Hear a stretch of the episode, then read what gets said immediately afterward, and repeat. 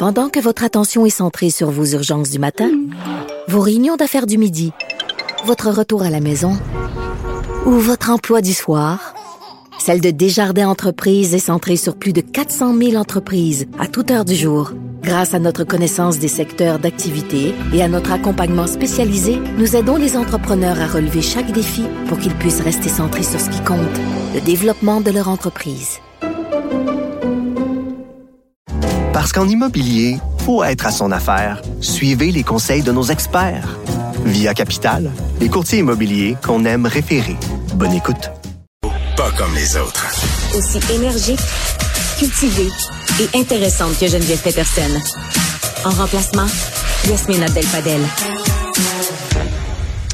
Le point de presse du ministre Jean-François Roberge avec le directeur national de la santé publique, Dr Horacio Arruda, continue d'avoir lieu, mais on a déjà, on va déjà avoir une réaction euh, euh, de l'opposition officielle avec Marois Risky, porte-parole de l'opposition officielle en matière d'éducation et députée de Saint-Laurent. Bonjour, Madame Risky. Bonjour.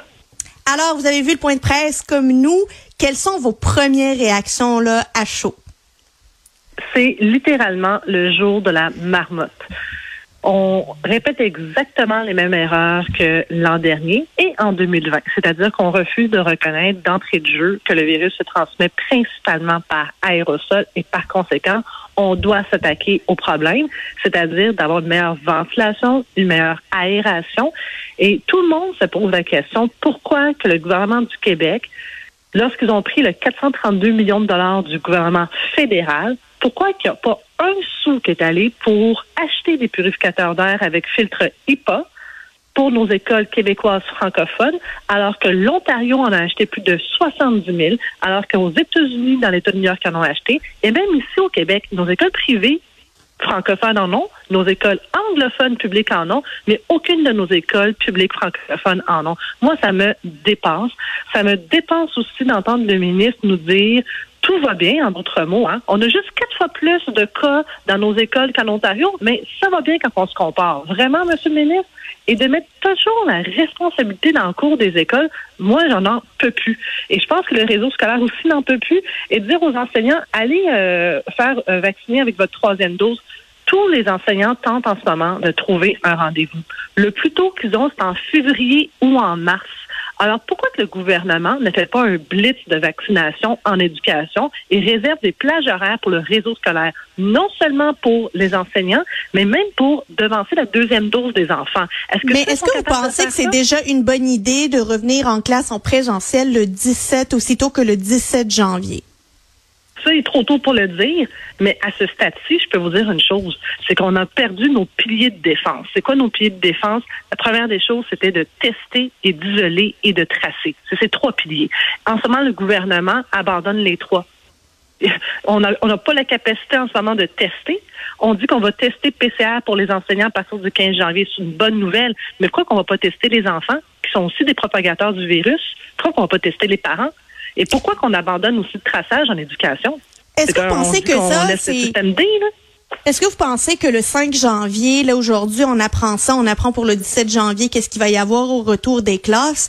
Est-ce que ça dénote pas une mauvaise préparation avant les fêtes? sais, les directions n'avaient aucune directive, les élèves savaient pas s'ils devaient prendre leur stock euh, pour la maison, combien de temps ça allait durer, les tests rapides, on en a-tu, on en a-tu pas, la vaccination, ça va-tu continuer, ça va pas continuer? Euh, Qu'est-ce que vous auriez fait différemment? Un, j'aurais dit la vérité.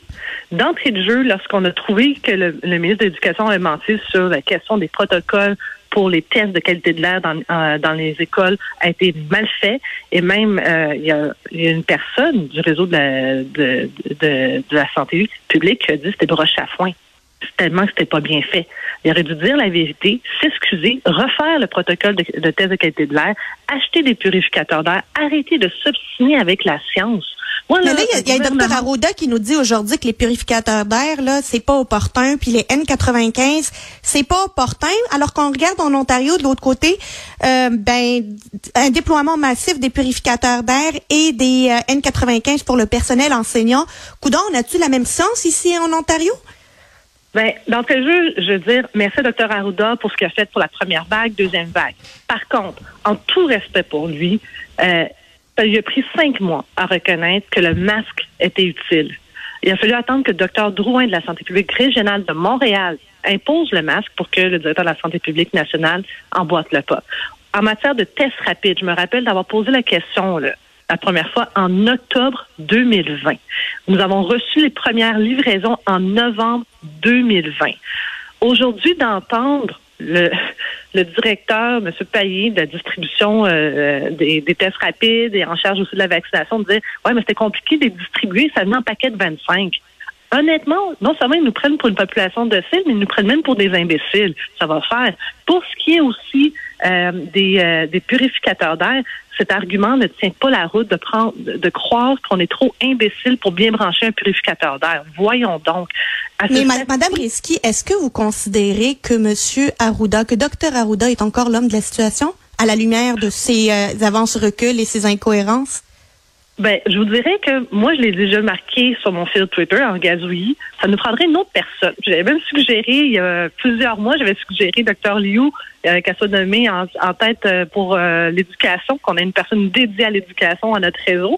Euh, puis, je vous dirais que pour un, si je sors de mon portefeuille d'éducation, puis j'irai dans une perspective plus large, je ne pense pas que Dr Arruda peut occuper les deux fonctions, c'est-à-dire directeur de la santé publique et être aussi sous-ministre au niveau de la, du ministère de la Santé. C'est un rôle politique être, être sous-ministre, alors que directeur de la santé publique, c'est un rôle scientifique. Moi, je préférais de loin, et je crois que les Québécois nous sommes rendus là, d'avoir une personne qui ne fait que nous dire quel est l'état de la science actuellement pas dans deux mois, pas trois mois en retard, puis surtout pas cinq mois en retard.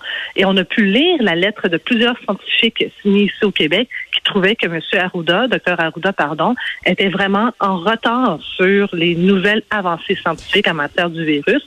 Et quand on est en guerre contre un micron ou contre les nouveaux variants du coronavirus, on n'a pas le loisir d'être en retard. Il faut toujours être à jour ben, dans notre recherche scientifique.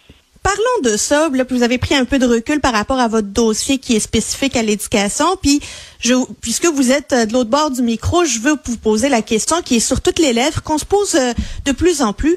Où est l'opposition? Où est, où sont les oppositions officielles? Où est l'opposition officielle?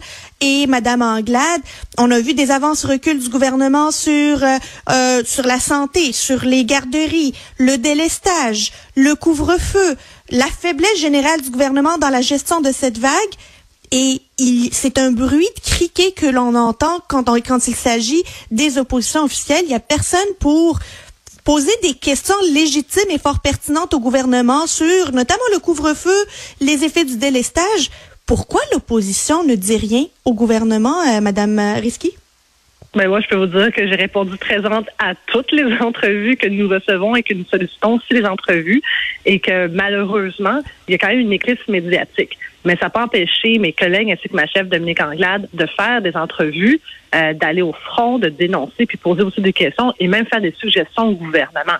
Maintenant, euh, nous, on ne peut pas jouir d'une fenêtre d'opportunité de une heure de grande écoute, soit 13 heures ou 17 heures comme le gouvernement. Euh, moi, aujourd'hui, je regarde Jean-François Robert, j'ai quand même bénéficié d'un peu plus de 45 minutes de temps d'antenne à la télévision et à la radio, alors qu'il n'y a pas dit grand-chose. Non, je veux bien, mais là, le, couvre-feu, le gouvernement est revenu en janvier 2021 en instaurant un couvre-feu de 22 heures à 5 heures le matin. Euh, il y a des délestages qui commencent à se faire. On passe à une période critique en matière de, de, de finalement d'occupation des lits. On a mm-hmm. vu le l'avance recul dans les garderies, euh, tu sais, en termes d'isolement, puis les, les mesures d'isolement des enfants et du personnel. On n'a pas vu de critique, euh, de, critique. Et je parle, bon, je vous parle à vous pour le Parti libéral, mais les oppositions en général. Les gens trouvent trop chialeuse, alors. Parce que je pense que la population a plusieurs questions, puis ils trouvent pas de, trouve personne à poser ces questions-là au gouvernement, puis euh, même autour de moi, il y a plusieurs personnes qui se disent. Coudon, sont où à l'opposition? La, la, joke, c'était que vous étiez aussi euh, dans l'avion en direction de Cancun. Ah non, ça, je peux vous assurer qu'on est tous au Québec cette année. Alors, et que dans mon cas, je vous dirais que j'ai pris un gros quatre jours de vacances, euh, mais les questions ont été posées en éducation, les questions aussi ont été posées en famille par mon collègue euh, Marc Tanguay, puis il n'y a pas si longtemps, on peut entendre euh, très, très, euh, de façon très vocale, ma, collègue Monique Sauvé pour tout le dossier des CHSLD, où est-ce qu'on n'a pas du tout, nous autres, lâché le morceau, euh, puis que nos demandes d'enquête publique indépendante sont toujours là. Puis oui, pour le couvre-feu, même chose, on, l'a dénoncé. Mais maintenant, est-ce qu'on peut nous reprocher de ne pas avoir 45 minutes de temps d'antenne en direct comme le gouvernement? Ça, non, désolé, mais en donné, c'est que même si nous, on veut, toutes les oppositions se mettre euh, nos forces communes ensemble, euh, la vérité, c'est que euh, en ce moment, avec l'éclipse médiatique qui est la pandémie, on donne beaucoup plus d'antenne euh, d'abord au gouvernement qui, eux, doivent répondre aux questions, qui, eux aussi, ont portrait de la situation complète pour le Québec, ainsi que les projections à venir, mais aussi aux, médecins spécialistes qui, eux, ont, je dirais, une voix tellement importante et j'ose même dire encore plus importante parce que plus que jamais, on a besoin de scientifiques pour nous éclairer dans ce chaos. Parce que oui, la situation est chaotique, mais euh, comme disait le docteur Veillette, il faut organiser le chaos. Madame Risky, merci d'avoir été avec nous. Je le rappelle, Marois Risky, porte-parole de l'opposition officielle en matière d'éducation. Merci.